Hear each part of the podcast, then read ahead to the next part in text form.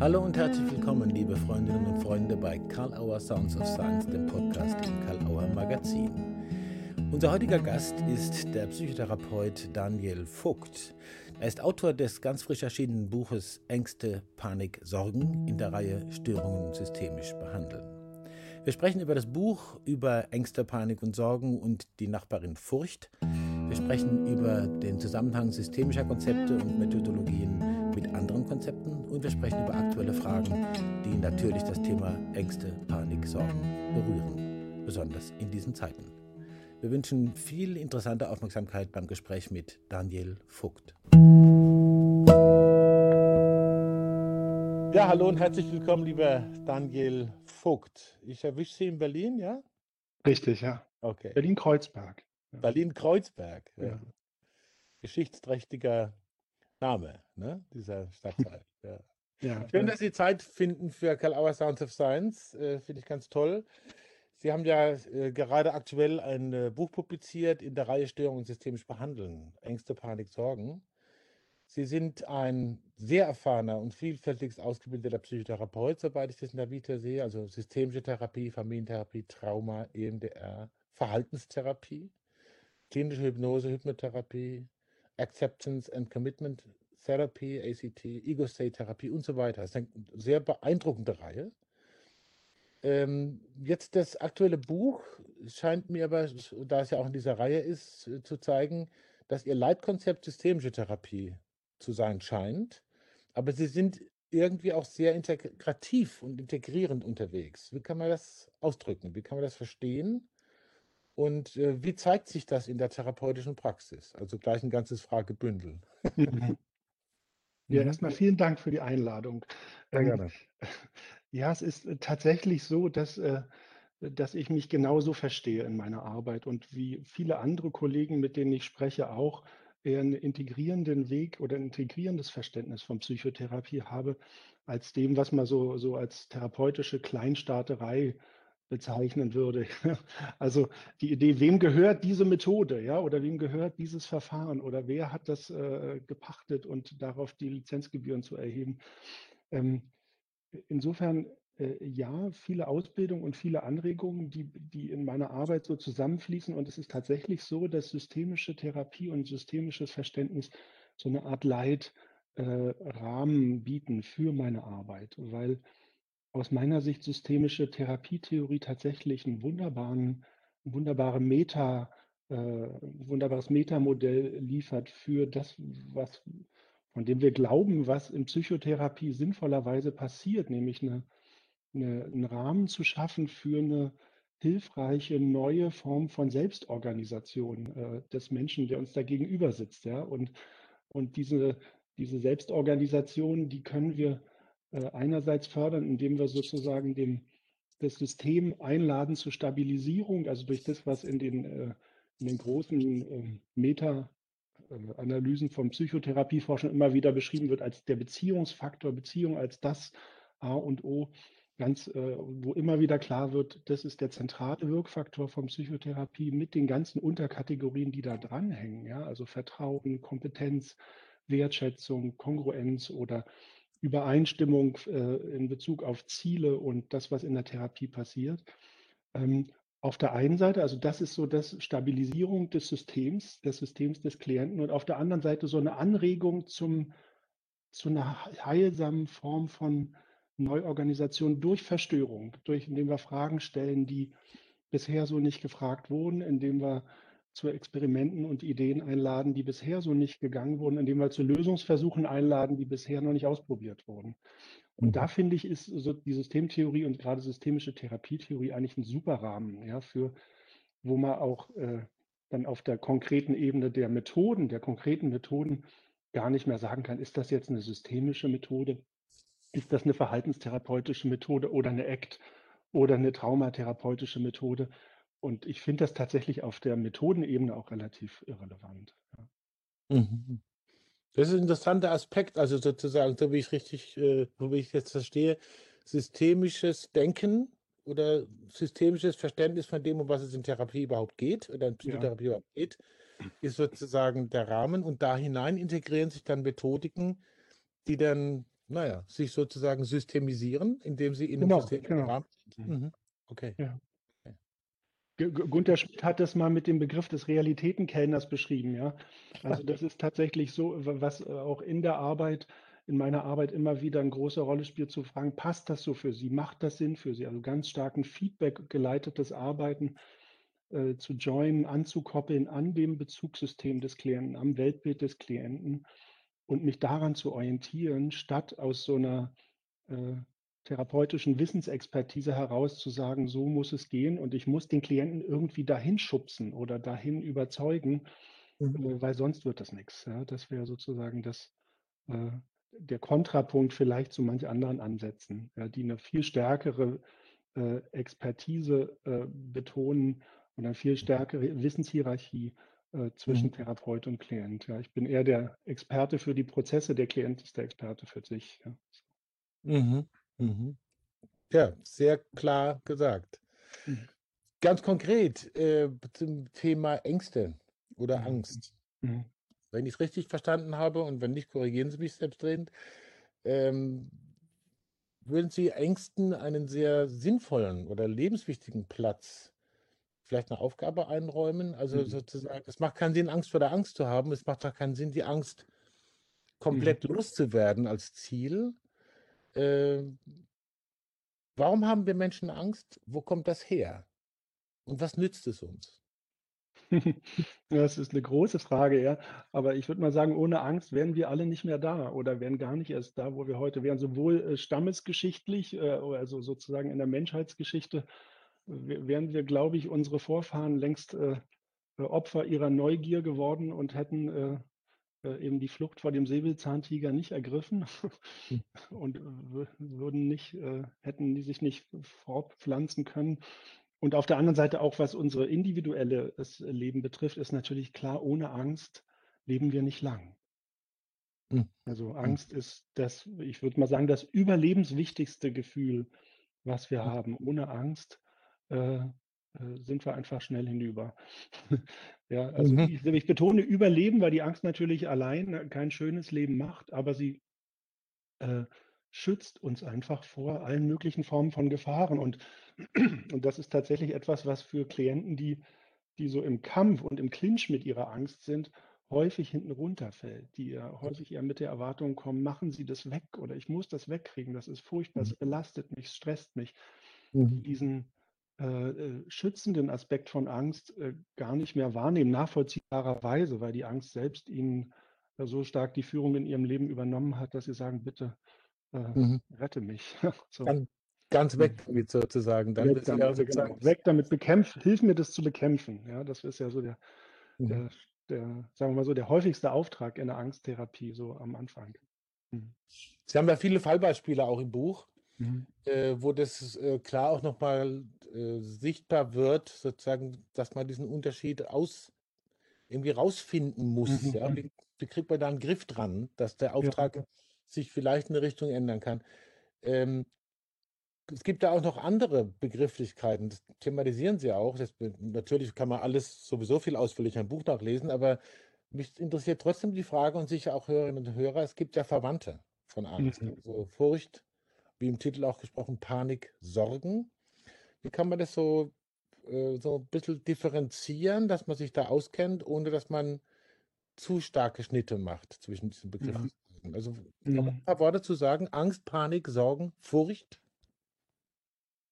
Ja, also es ist tatsächlich ja so, dass man äh, früher sehr stark differenziert hat zwischen Angst und Furcht auf der äh, einen Seite. Ja, dass man gesagt hat, also Furcht ist so das, das unmittelbare Bedrohungserleben. Das äh, Furcht erlebe ich, wenn ich im Angesicht der Bedrohung bin. Wenn ich äh, Angst vor Hunden habe, dann erlebe ich Furcht, wenn der Hund vor meiner Nase steht oder auch wenn er vielleicht schon 100 Meter äh, entfernt ist oder wenn ich vielleicht schon ein entferntes Hundegebell höre. Aber Fakt ist, wenn ich quasi mit dem äh, konkreten, was mir Angst, was mich, wovor ich mich fürchte, in Kontakt komme. Und die Angst braucht sozusagen mehr Fantasie. Ja, die Angst äh, mehr Fantasie als die Furcht. Äh, ne, wenn ich jetzt zum Beispiel bei traumatischen Ängsten ähm, auf einen fernes Bremsenquietschen reagiere, wie damals bei dem Verkehrsunfall, ja, nämlich mit, äh, so als wäre es gerade jetzt, als würde ich jetzt gerade mich überschlagen und in, in, in Lebensgefahr sein, dann ist das ein Furchterleben, dafür brauche ich keine Fantasie. Ja, so wenn ich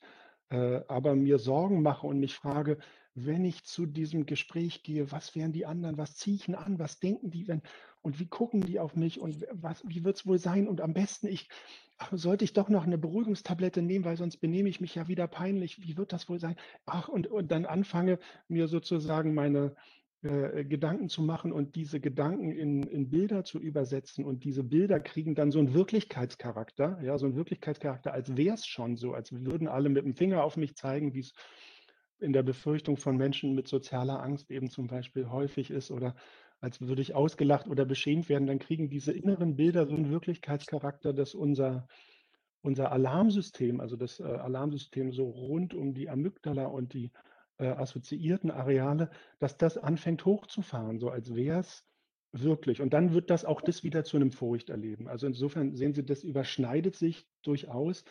Ich finde diese mhm. Unterteilung pragmatisch gesehen gar nicht mehr so nützlich tatsächlich. Ich nutze die auch selten in der Therapie und ich habe sie im Buch mit angeführt, aber ich finde sie jetzt gar nicht so relevant. Viel mhm. interessanter finde ich die, äh, die anderen Verwandten der, der Angst. Ja, also zum Beispiel, wenn man jetzt so schaut, wann ist es eigentlich Angst und wann ist es nur Aufregung? Oder wann oh. ist es, wann ist es Angst und wann ist es Nervosität? Oder mhm. wann ist es so eine quälende Sorge und so ein grübelndes Sorgen und wann ist es Umsicht oder Vorsicht? Ja, Mhm. Ähm, also da ermutige ich auch Klienten immer wieder, äh, tatsächlich sich zu positionieren äh, und klar zu kriegen, wo möchte ich äh, meiner Angst folgen im Sinne von Hinweis für Vorsicht, Achtung. Das mhm. macht Sinn, passt da auf, ja, schütz dich, äh, achte gut auf dich. Und wo sage ich eher, oh nee, liebe Angst, vielen Dank für den wertvollen Hinweis, aber das sehe ich anders, ja, das müssen wir irgendwie anders hinkriegen. Also so, ja. Das heißt, man, man könnte ja mit dem klassischen Konzept Selbstsorge, Sorge um sich, dass man sich selber ja. besser kennenlernt und vielleicht auch ein bisschen steuerungsfester mit seinen eigenen, eigenen Gefühlen oder Vorstellungen wird. Genau, genau, ja. Okay. Mhm.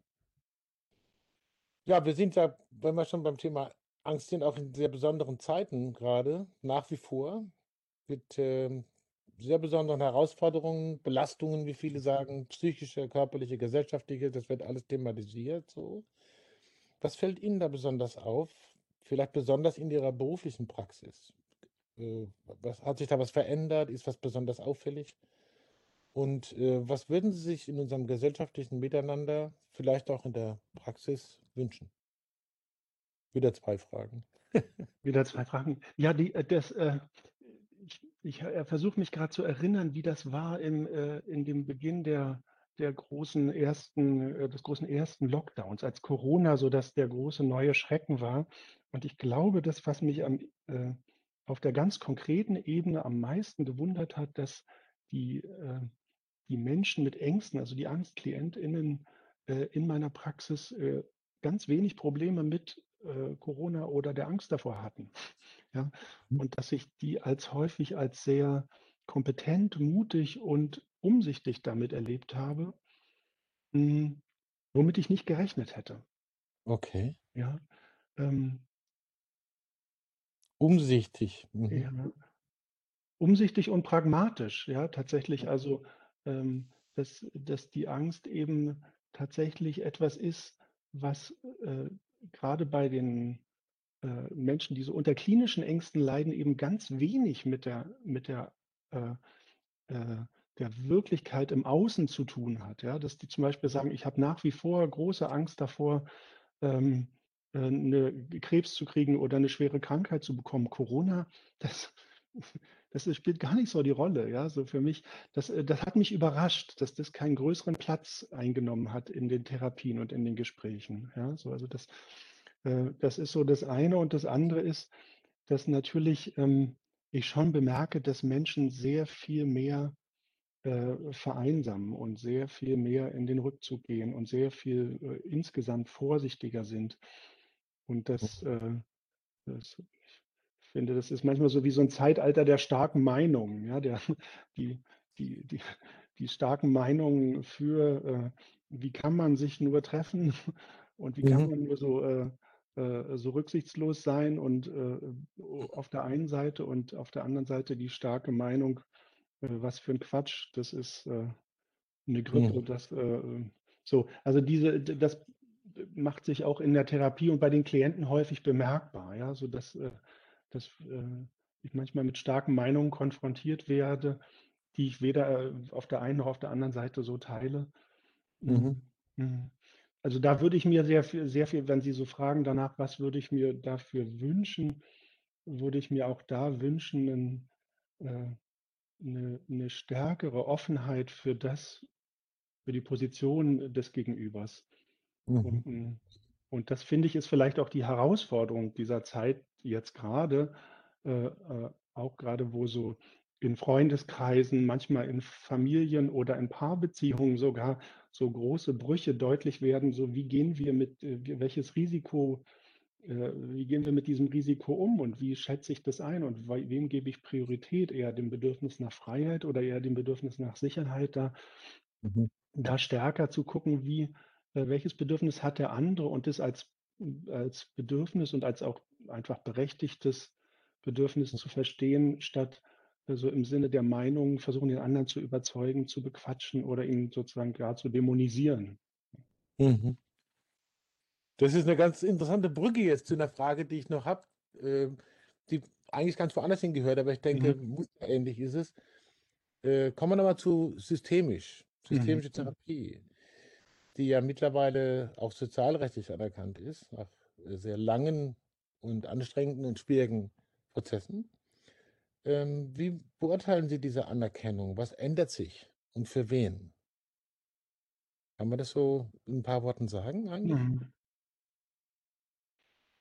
Das ist, glaube ich, ein komplexes Thema. Aber ich ähm, tatsächlich ist es ein bisschen die Frage, äh, Sie hatten ja, wir hatten ja kurz im Vorgespräch darüber gesprochen, ist das jetzt so ein Kopf um, um Kopf und Kragen reden? Ich, äh, mhm. ich finde tatsächlich, dass Psychotherapie ähm, äh, in ihrer äh, in ihrer Ausrichtung auf Wissenschaftlichkeit, äh, und zwar auf Wissenschaftlichkeit in einem sehr engen Sinne, also im Sinne von randomisierte, kontrollierte Studien, mhm. tatsächlich ganz schön eng und ganz schön einschränkend betrachtet wird. Und das ist aber wiederum ja die Basis für die wissenschaftliche Anerkennung und auch die sozialrechtliche mhm. Zulassung von Psychotherapieverfahren.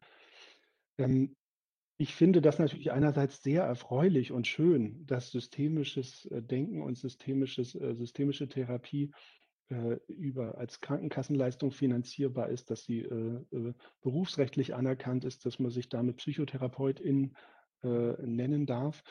Und mhm. gleichzeitig erlebe ich viele KollegInnen, die außerhalb des Systems von approbierter Psychotherapie unglaublich gute Arbeit machen, mhm. psychotherapeutisch extrem wirksam sind und die äh, sich dadurch nachvollziehbarerweise auch ausgeschlossen fühlen aus diesem ähm, sowohl auf der, auf der Ebene des, der Zugehörigkeit, wer darf Psychotherapeut sein und gleichzeitig auch auf der Ebene der, des Zugangs äh, mhm. zu den Abrechnungsmöglichkeiten, die sich damit verbinden. Also mhm. ich erlebe Psychotherapie ganz stark als so eine Mischung zwischen Handwerk, Kunst und Wissenschaft, ja. Und die, und die Hand, wie die guten Handwerker und die guten Künstler äh, äh, kommen so ein bisschen kurz dabei. Ja, sozusagen, wenn sie nicht den wissenschaftlichen Zugang haben.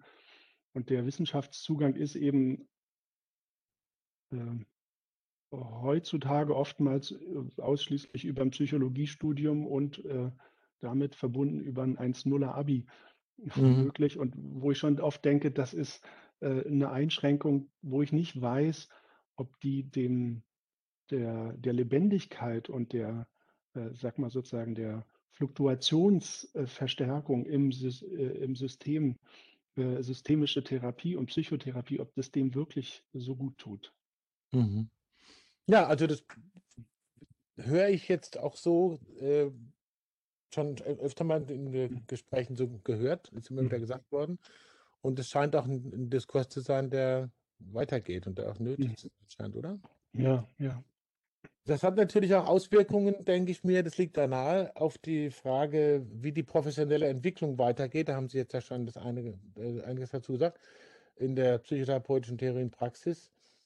Ähm, gibt es auch Dinge, die, zu befürchten sind, wäre die Frage, oder die zu vermeiden wären. Wie kann man das vermeiden? Wie kann man das miteinander in der, in der Beziehung halten zum Wohle von Klientinnen und Klienten? Über die Ausbildungen zum Beispiel? Na, wünschenswert wäre sicherlich perspektivisch aus meiner Sicht eine, eine viel stärker integratives Verständnis von Psychotherapie, jenseits dem in, in Deutschland ja fast einmaligen Grundverstehen von äh, also einer, einer hohen Schulentrennung und einer hohen Aufsplittung.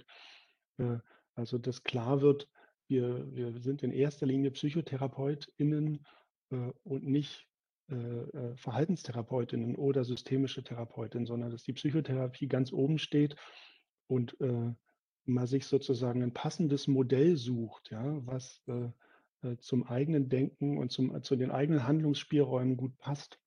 Mhm. So, das würde ich mir sehr wünschen. Also tatsächlich mehr Integration und weniger Ausschluss und weniger Konkurrenz, zumal äh, äh, auch da wieder der Bezug zu den Wirksamkeitsstudien von Psychotherapie. Wir versuchen es jedes Mal aufs neue verfahrensspezifische Effekte nachzuweisen und es äh, ist jedes Mal ein ganz bescheidener Erfolg. Ja. Wir sehen immer wieder in den Meta-Analysen ist das, was äh, äh, der zentrale Wirkfaktor ist das, was man so unter Beziehung subsumiert, aber man könnte auch sagen, das, was ein gutes Gespräch ausmacht. Ja.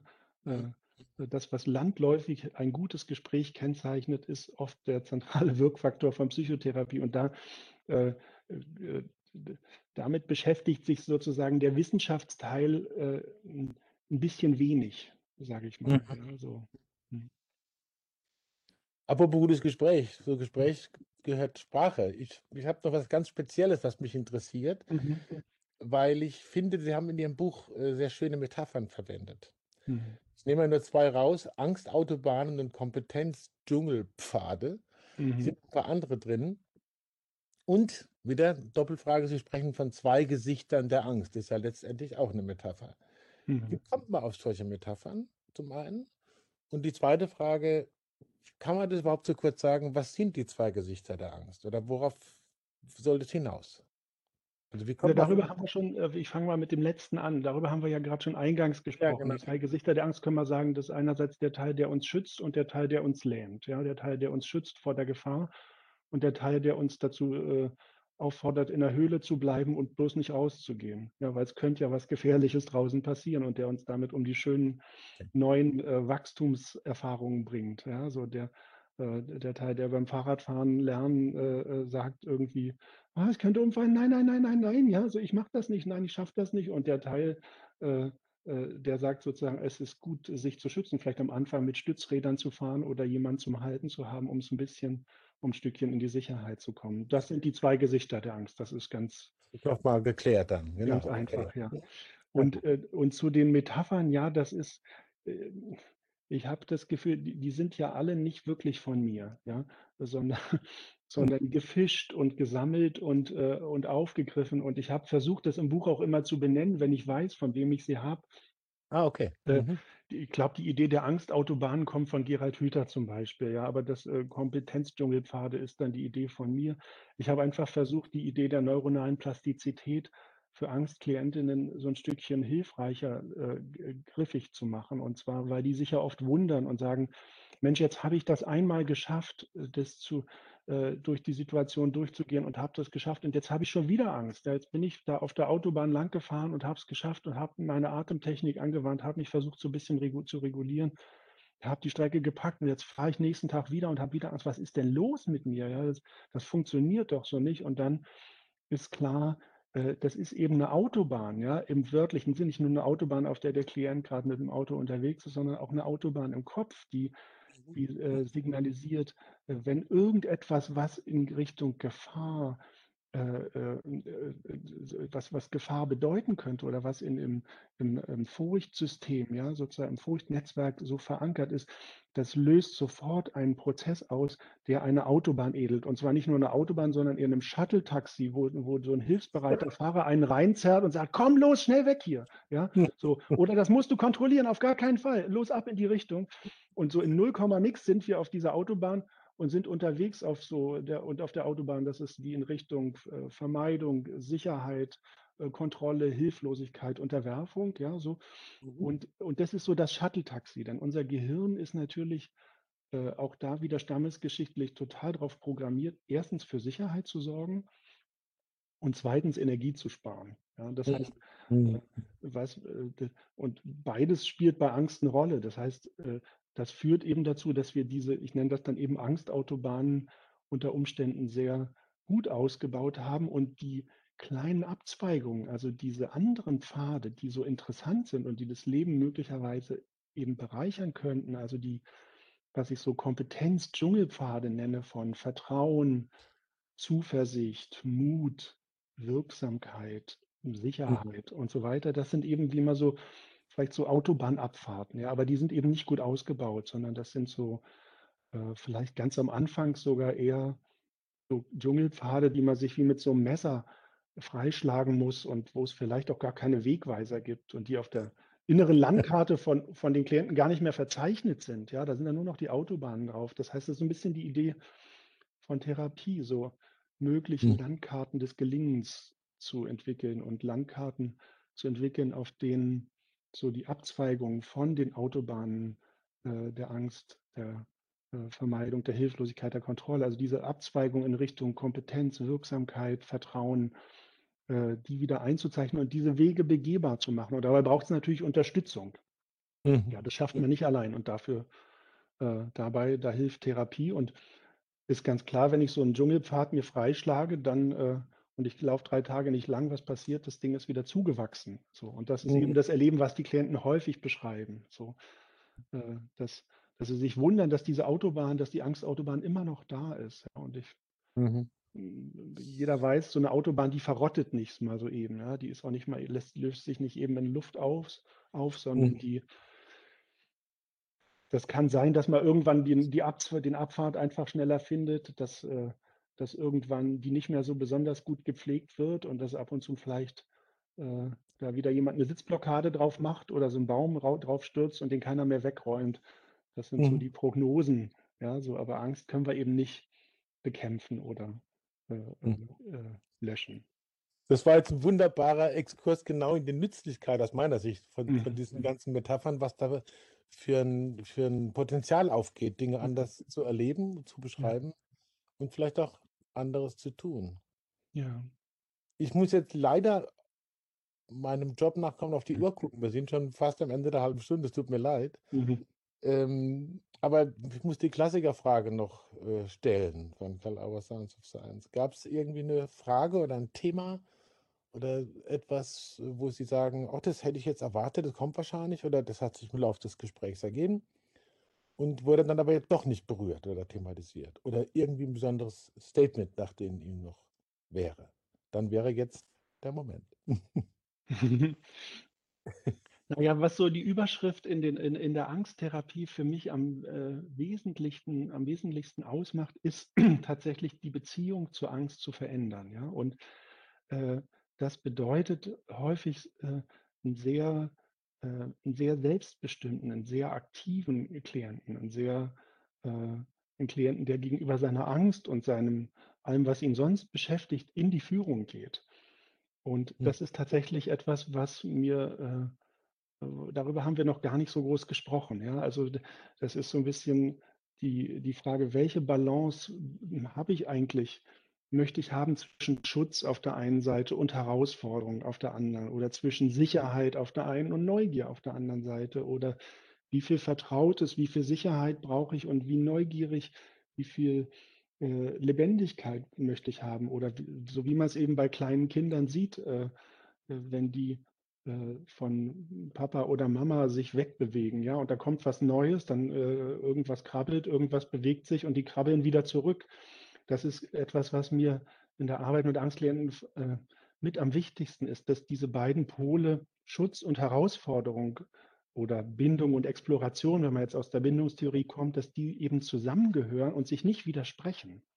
Mhm. Das heißt, dass es eben nicht darum geht zu sagen, oh, wenn ich, äh, wenn ich auf mich aufpasse oder wenn ich äh, überlege, heute schaffe ich das, glaube ich nicht, diesen, wenn wir jetzt in dem Beispiel mit der Autobahn sind, heute schaffe mhm. ich diesen Weg nicht, dass das nicht bedeutet, ich habe gegenüber meiner Angst verloren und ich habe klein beigegeben und ich kriege es nicht hin, sondern dann kann das eventuell heißen, heute habe ich entschieden, ich gehe eher auf die Seite des Schutzes, heute kriege ich das nicht hin und morgen mache ich den Weg dann aber. Ja. Mhm.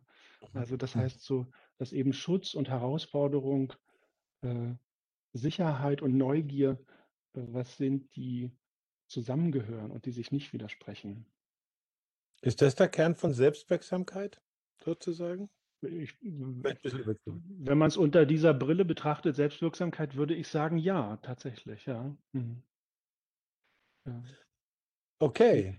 Die. Selbstwirksamkeit bezieht sich vielleicht auch noch auf den auf einen anderen Bereich, der in mir immer wichtig ist, nämlich da darauf, darauf zu achten, dass ich Situationen äh, nicht nur überstehe, sondern sie auch wirklich lebe. Also in einem, mhm. so wie ich es immer nenne, in einem Art grünen Bereich zu bleiben, äh, wenn ich mich einer herausfordernden Situation stelle, statt sie sozusagen mit Augen zu und durch so äh, zu überstehen, zu überleben. Ähm, das können Angstklienten häufig ganz wunderbar, so überleben und durchstehen, aber das äh, äh, mit offenen Augen, also statt Augen zu und durch, eher Augen auf und durch. Mhm. Super Schlusswort. Entschuldigung, das finde ich wirklich jetzt großartig.